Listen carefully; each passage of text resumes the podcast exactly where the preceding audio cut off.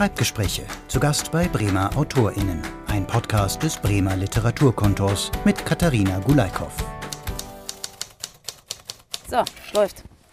Herzlich willkommen zu den heutigen Schreibgesprächen. Ich freue mich endlich, endlich Katharina Gulaikow vor mir sitzen zu haben und ihr die Fragen zu stellen, die ich immer schon mal fragen wollte.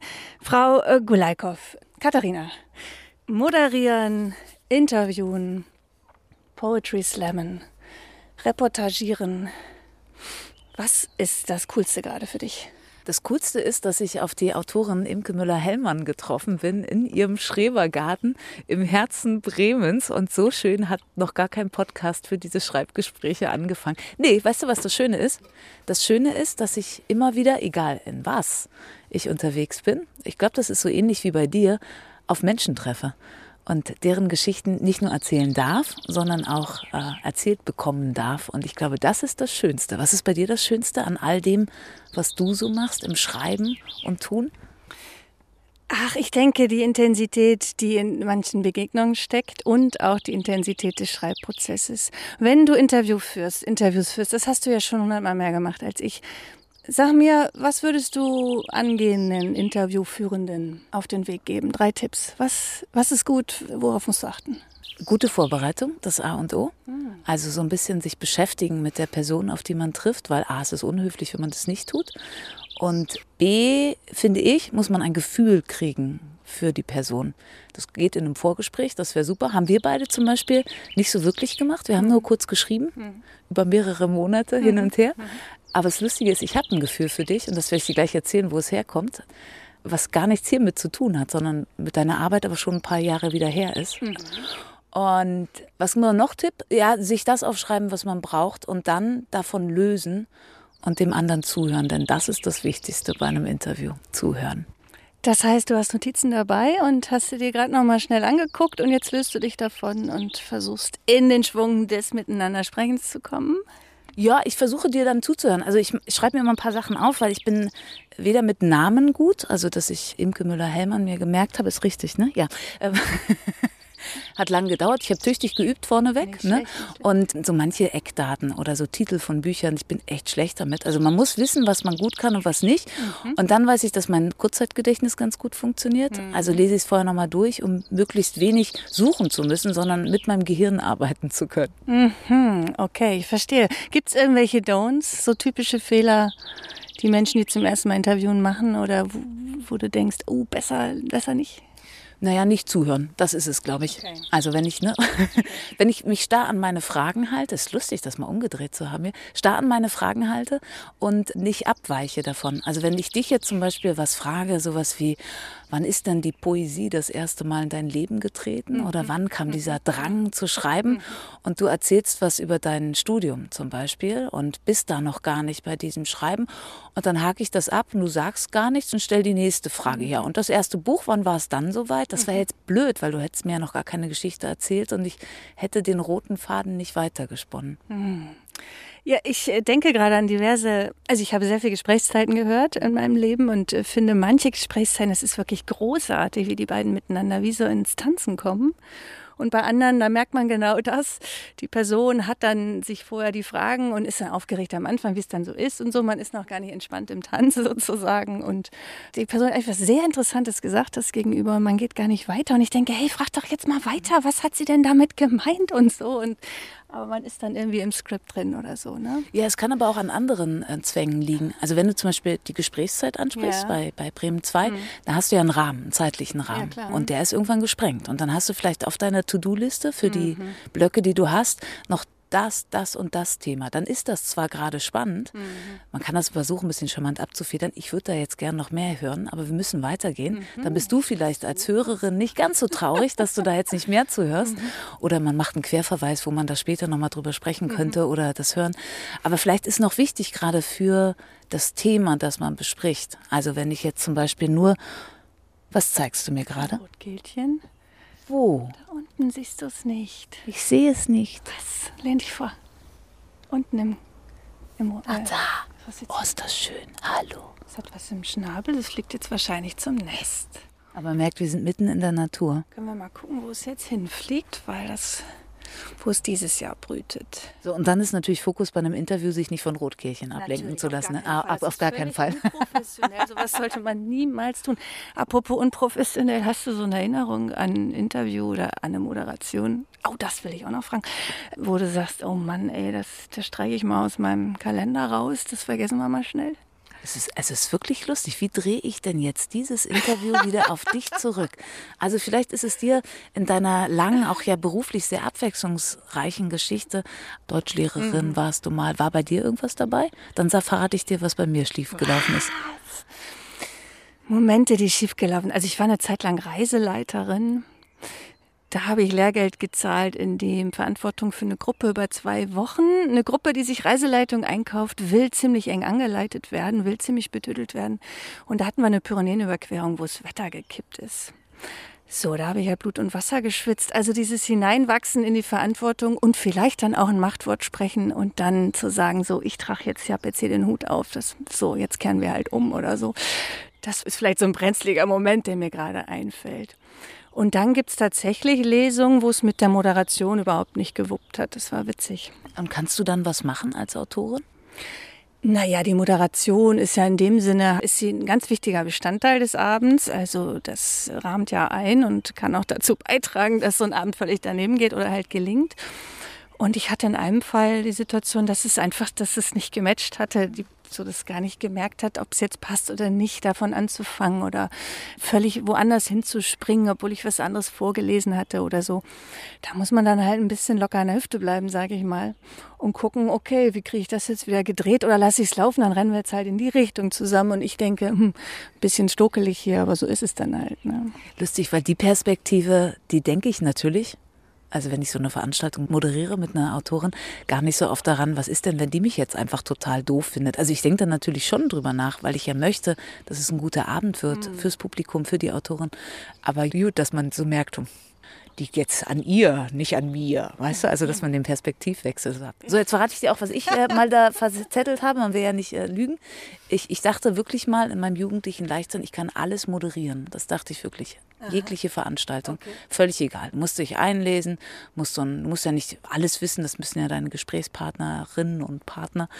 Und dann habe ich eine wissenschaftliche ähm, Veranstaltung moderiert und das ist wirklich herausfordernd, weil mhm. gerade ProfessorInnen doch durchaus kompliziert sind und sich auch kompliziert ausdrücken mhm. müssen, damit sie intellektuell genug sind. Ich trete jetzt bestimmt dem einen oder anderen auf den Fuß. Und da ging es, ich, ich glaube, um horizontale Europäisierung. Und ich dachte, die. Ja, ne? Hm, ja. Und da dachte ich die ganze Zeit, ich habe weder verstanden, was die Leute gesagt haben, noch haben sie auf meine Fragen geantwortet. Und die Mikrofone funktionierten auch nicht. Es war so schlecht. Es gab, der Sicherheitsmann hat die Technik gemacht. Es war alles eine Katastrophe. Und ich dachte, die anderthalb Stunden, die ich da durch musste, ich möchte bitte sterben, sofort. Umfallen, im Boden versinken. So, Jetzt haben wir aber genug über mich geredet hier. Technik, wo du sagst, die Technik. ja. Lesung, wo die Technik nicht mhm. funktioniert und ich vorher nicht dahinterher war, da ärgere ich mich. Also den Fehler mache ich nicht mehr.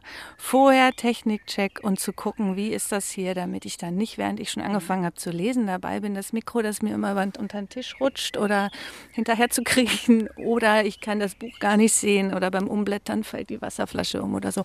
Technik darf man ja nicht unterschätzen. Total. Aber dann geht dir das als Autorin ja auch so. Vielleicht machen wir mal weiter mit diesem Vergleich Moderatoren, Autoren, mhm. weil ich sehe ziemlich viele Schnittstellen mhm. in mhm. unserer Arbeit. Also Technik sich versichern, das mhm. hast du gelernt. Mhm. Wahrscheinlich wird auch oft gedacht, ach, die freut sich doch, wenn sie mal was lesen kann, komm doch einfach vorbei. Ne? Sie wollten doch nicht Geld verdienen mit ihrem Beruf, oder? Ja, das hat man natürlich auch, das stimmt. So die kulturelle Tätigkeit dann als, wir geben ihr mal eine Bühne, das ist doch nett. So die Person, die den Flyer gedruckt hat, wird man auch nicht sagen, ist doch nett, dass sie jetzt hier, ne, oder den Fliesenleger, der dann da das Badezimmer gefliest hat, wird man auch nicht sagen, ist doch nett, dass sie hier die Kultureinrichtung ja, bedienen dürfen oder dazu beitragen dürfen.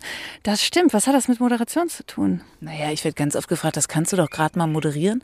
Oder dann sagen Leute, ach, du nimmst da auch Geld für? Und, und, und dann muss man manchen Leuten auch erklären, naja, wenn ihr denkt, das kann jeder machen, dann stellt doch einfach den Security-Mann oder den Hausmeister auf die Bühne, der euch durch die Veranstaltung führt. So, also das ist schon da. Und ich glaube, das ist bei euch ja auch ähnlich, oder? Hast du das Buch schon geschrieben, dann kannst du auch ein bisschen hier mhm. mal ein bisschen nett den Abend machen. Oder ist das zum Glück nicht so häufig der Fall? Mhm.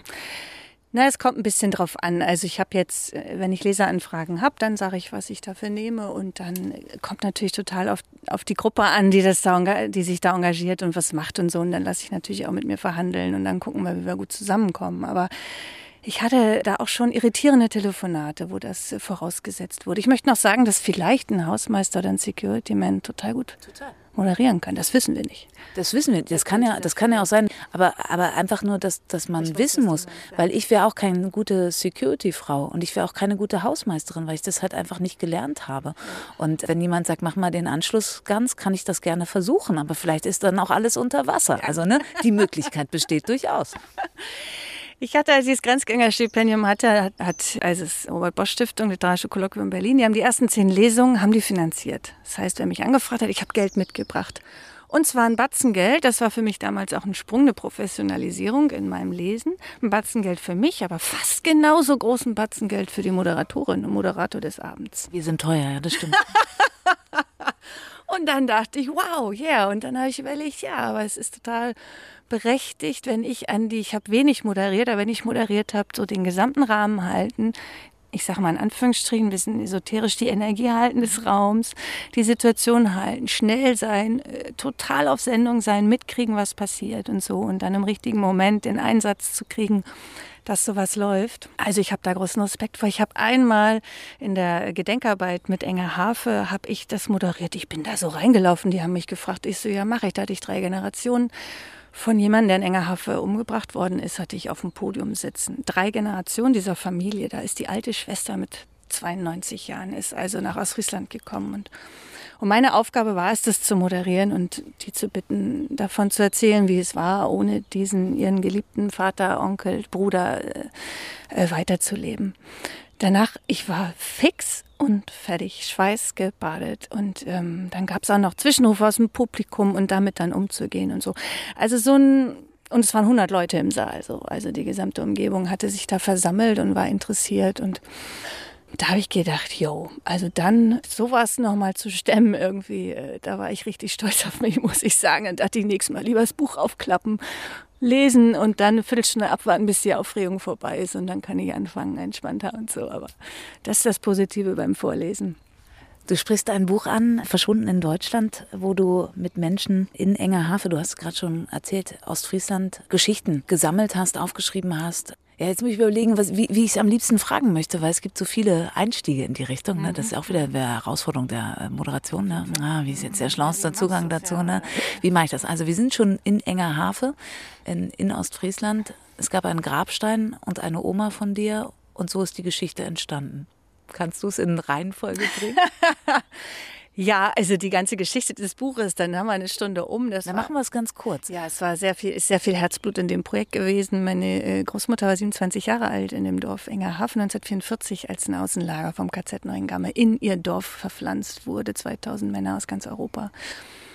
Und in ihrem hohen Alter hat sie angefangen, davon zu erzählen. Und wir haben halt den Friedhof besucht und da war ein Gedenkstein mit den 188 Namen. Und ich habe gedacht, wo rennen denn die Kinder hier durch Europa? Die suche ich jetzt. Das ist so, wie du arbeitest, oder? Also wenn man sich deine Arbeit anschaut, dann habe ich das Gefühl, du suchst Spuren oder du siehst Spuren und suchst die Geschichten dazu.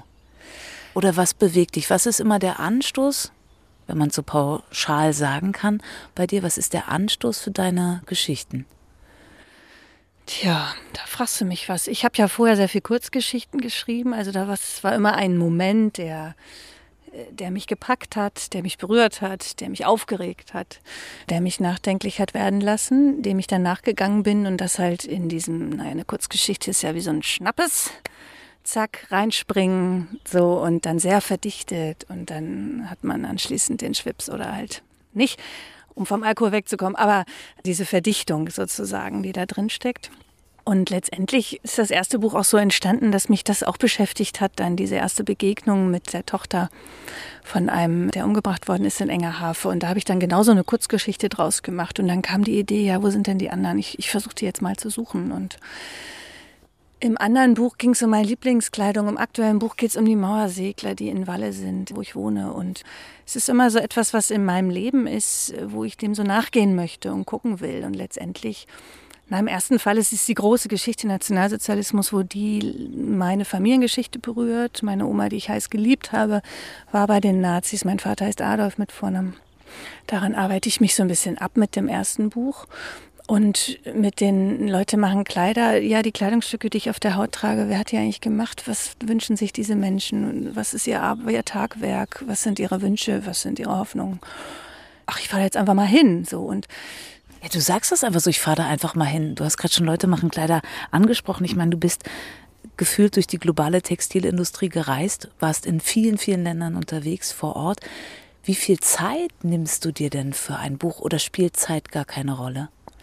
Doch, natürlich. Es ist ja meistens dann so eine Schnapsidee und sowas würde man ja eigentlich nicht machen. Und ich glaube, das reizt mich auch zu sagen, ja, warum denn nicht?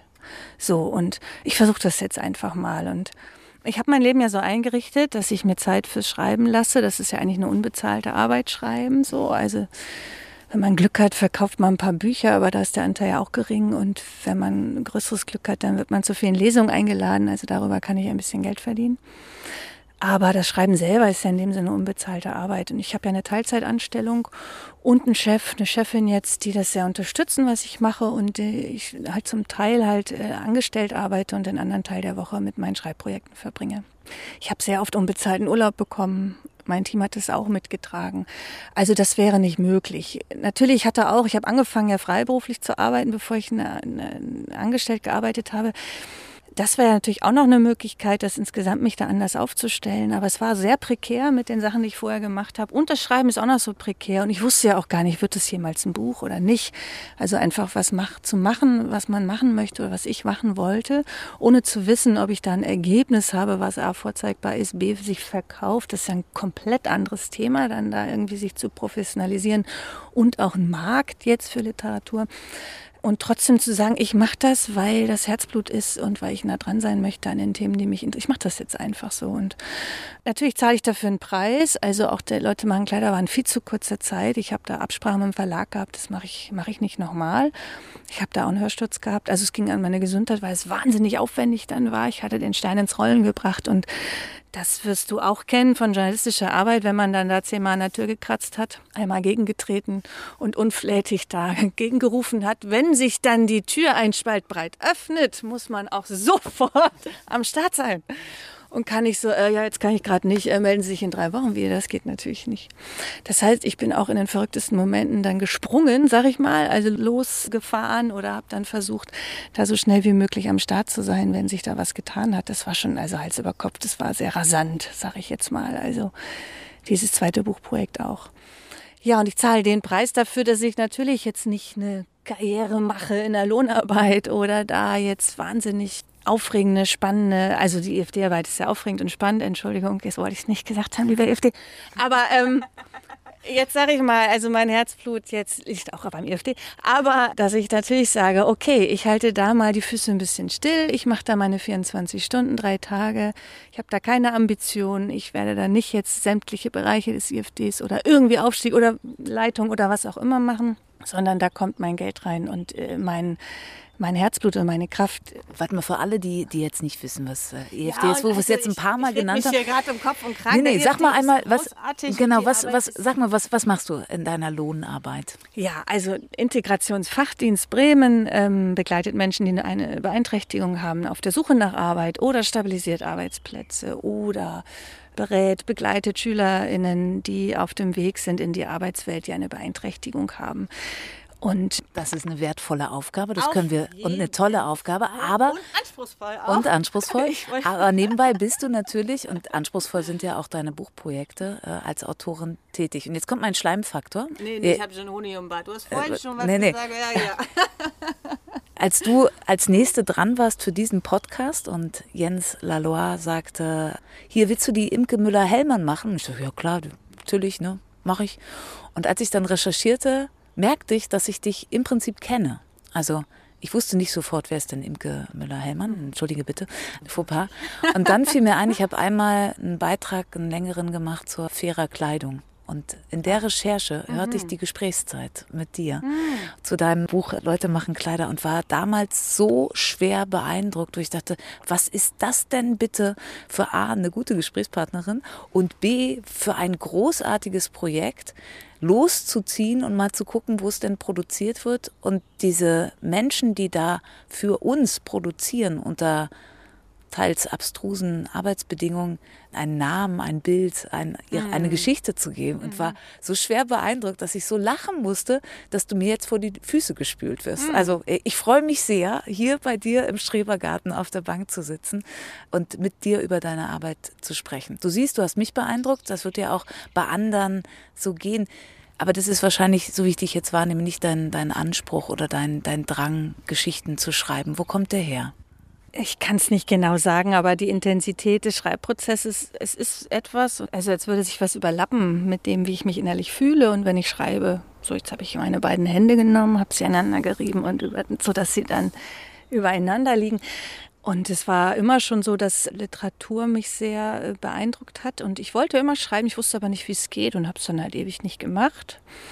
Tausend Sachen gemacht in meinen Zwanzigern, sage ich jetzt mal, aber halt nicht geschrieben. Also ich glaube, ich habe 48, 49 Tagebücher vorgeschrieben. Aber das gilt ja nicht. Kommt drauf an, was man draus macht. Ne? Ja, Brigitte Reimann, kennst du die? Die Tagebücher von. Okay. Ja, und dann war es irgendwann reif. Und da habe ich im Owig gewohnt und habe meine zweite Diplomarbeit geschrieben. Und War es so um die 30? ja, richtig, richtig, richtig. Und habe dann nebenher ein anderes Word-Dokument aufgemacht und habe dann eine Kurzgeschichte geschrieben und hatte das Gefühl, jetzt ist was reif geworden. Und sowohl der Schreibprozess als auch das Ergebnis, dass ich denke, etwas, was mir wichtig war, ist oder so, was sehr bewegend war für mich, ist da in dem Text drin. Das wusste ich nicht. Ob es da drin ist oder nicht, das weiß man ja irgendwie auch nicht. Es ist bis heute ja so, dass, dass es mal besser oder mal schlechter gelingt. Ob das, was letztendlich das innere Vibrieren war, sage ich jetzt mal, dann auch im Text ist so. Und ich bin dann mit den ersten Texten zum Literaturkontor gegangen, Angelika Sinn, habe da auch so einen Workshop mitgemacht, gesagt, hier, und wie geht's jetzt weiter? Weil ich, keine Ahnung, ist das jetzt, geht das so oder muss ich was anders machen oder wie oder was? Und sie hat mich dann an Bernd Gosau vermittelt, der bis heute meine Texte lektoriert hier in Bremen ein ganz schöner Kontakt, ganz witzig. Und äh, wir begleiten, also er begleitet mein Schreiben bis heute und ich habe sehr viel von ihm gelernt und bin ihm sehr dankbar darin. Und ja, und dann verteile ich auch immer meine Texte, wenn ich bei ihm bin. Und so, und wenn es dann nicht anders geht, dann springe ich auf den Stuhl und trage es ihm vor, dass es genau so heißen muss und nicht anders. Und dann guckt er mich groß an und sagt, okay, okay, Imke, okay, du hast recht. Und ich muss noch so viel lernen und ich verneige mich vor denen, die das können und die Romane schreiben, wo ich also so viel fühle und mich so wahrhaftig angesprochen fühle halt. Da ist eine, eine Dichte drin, eine Intensität drin, eine, das Feiern des Lebens drin. Oh Gott, jetzt werde ich hier poet, pathetisch. Das ist wunderschön, mach weiter. Er wird ja hier also und das irgendwie zu können, ich denke, das ist, ich würde das gerne können. Ich würde das gerne können und das ist ein langer Weg und es gibt Formen, die ich geübt habe, lange geübt habe, wo ich denke, jo, da bin ich, da kann ich schon was und andere Formen, die habe ich noch gar nicht geübt oder die will ich gern mal üben, wo ich denke, das zu können, wow, Hut ab und wenn ich meine, was zu tun, was, wo man sich verneigt, dass andere das können, das ist doch irgendwie auch ein Ansporn. Die Antwort erfreut mich sehr. Ja. Da kann ich was mit anfangen. Ja, das ist schön. Total schön. Wir machen mal den Schritt in die Umgebung. Wir sitzen hier neben einem umgestürzten Apfelbaum. Das kann man sagen. Er ist abgebrochen und hält noch ein bisschen an der Rinde und lebt. Im Hintergrund singt eine Mönchsgrasmücke. Ist das drauf, die Ja. Mönchsgrasmücke? Ja, warte.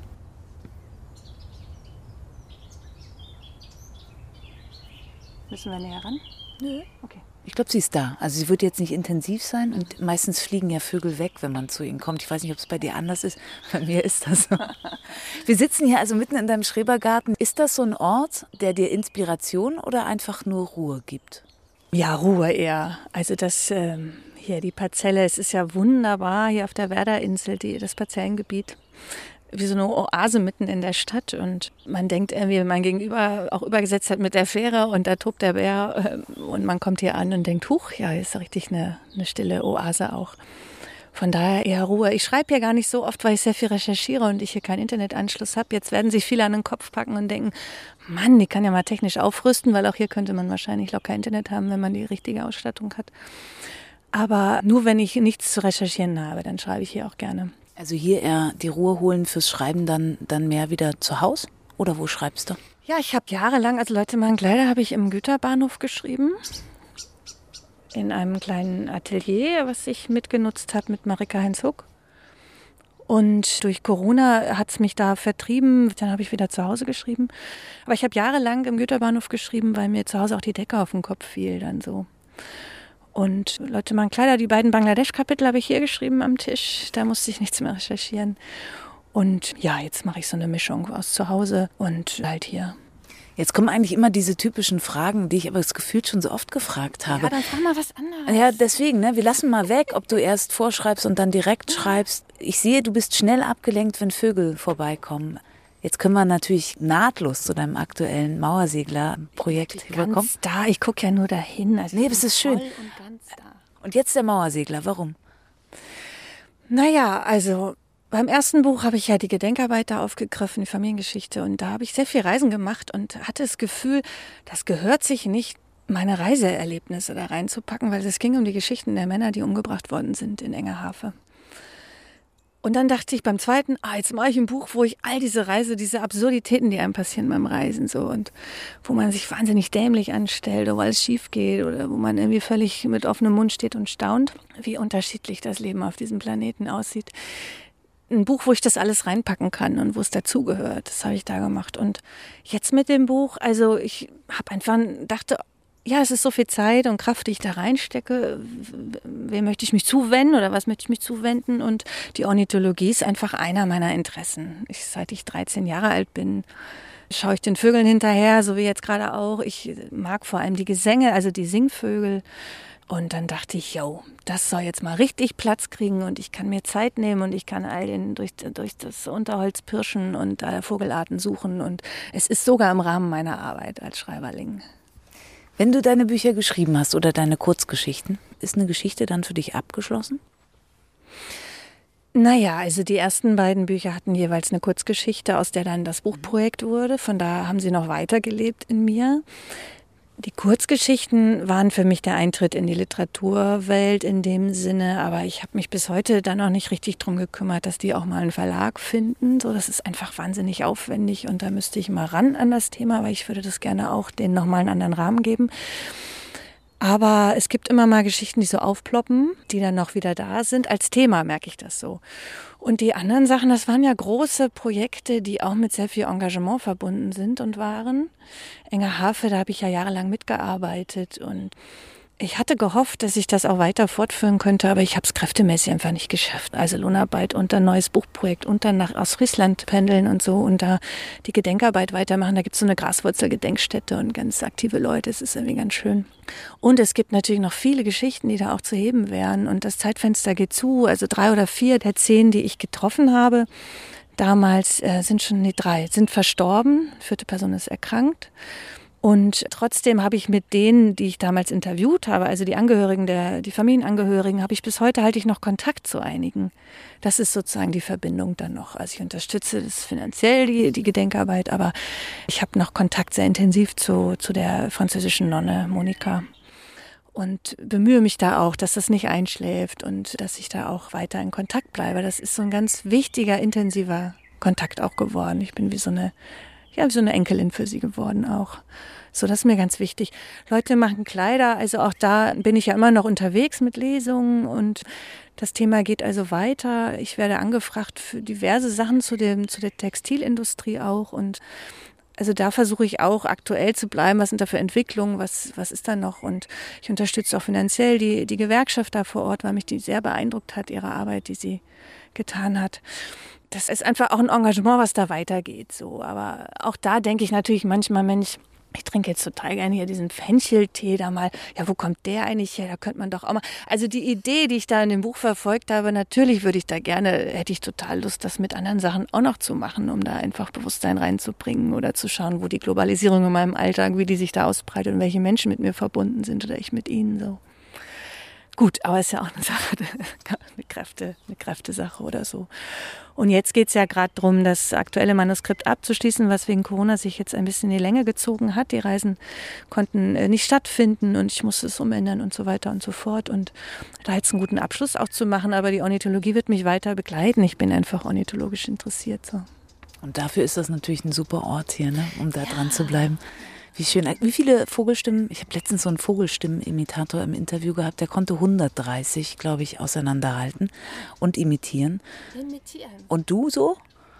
Imitieren weiß ich gar nicht. Ich habe das nie gezählt. Also die, die man, die, die hier halt so rumfliegen und singen, die kenne ich halt. Aber ich habe das nie gezählt. Ich bin in dem Sinne auch nicht so nerd, dass ich irgendwie Excel-Tabellen habe und da ab, abstreiche, welche Vögel ich schon gesehen habe in meinem Leben, welche nicht und so. Weiß nicht, aber so die, die man halt, die es hier so gibt, da kenne ich schon die Gesänge oder die Rufe auch. Was hören wir gerade? Naja, im Hintergrund hat man wieder den Gesang von der Mönchgrasmücke, dann da vorne den Hof und das ist eine, eine Kohlmeise, die dann noch anschlägt, würde ich sagen, weil sie nur zwei Töne hat. Ach, wie schön. So, ich glaube, wir zwei beide hören jetzt noch ein bisschen den Vögeln zu, oder? Auf jeden Fall. Habe ich all deine Fragen gut beantwortet? Ja, warte jetzt. Ich, also ich werde gleich noch mal zum Thema Moderation hätte ich gerne noch ein paar Fragen. Das können wir ja machen, ja, wenn das Mikro aus ist. Oder? Ja, ist gut. Und wenn gerade kein Vogel singt. Ja, ne? ja oh, das wird schwierig wahrscheinlich. Ja, warte, heute ist nicht so ganz viel los. Aber mal gucken. Imke, es war eine Freude, dieses ganz besondere Interview auf die ganz andere Art und Weise mal mit dir zu führen bzw. geführt zu werden. Ich danke dir. Ja, danke Katharina, bis dann. Schreibgespräche. Zu Gast bei Bremer AutorInnen. Ein Podcast des Bremer Literaturkontors. Mehr Folgen gibt es auf literaturkontor-bremen.de.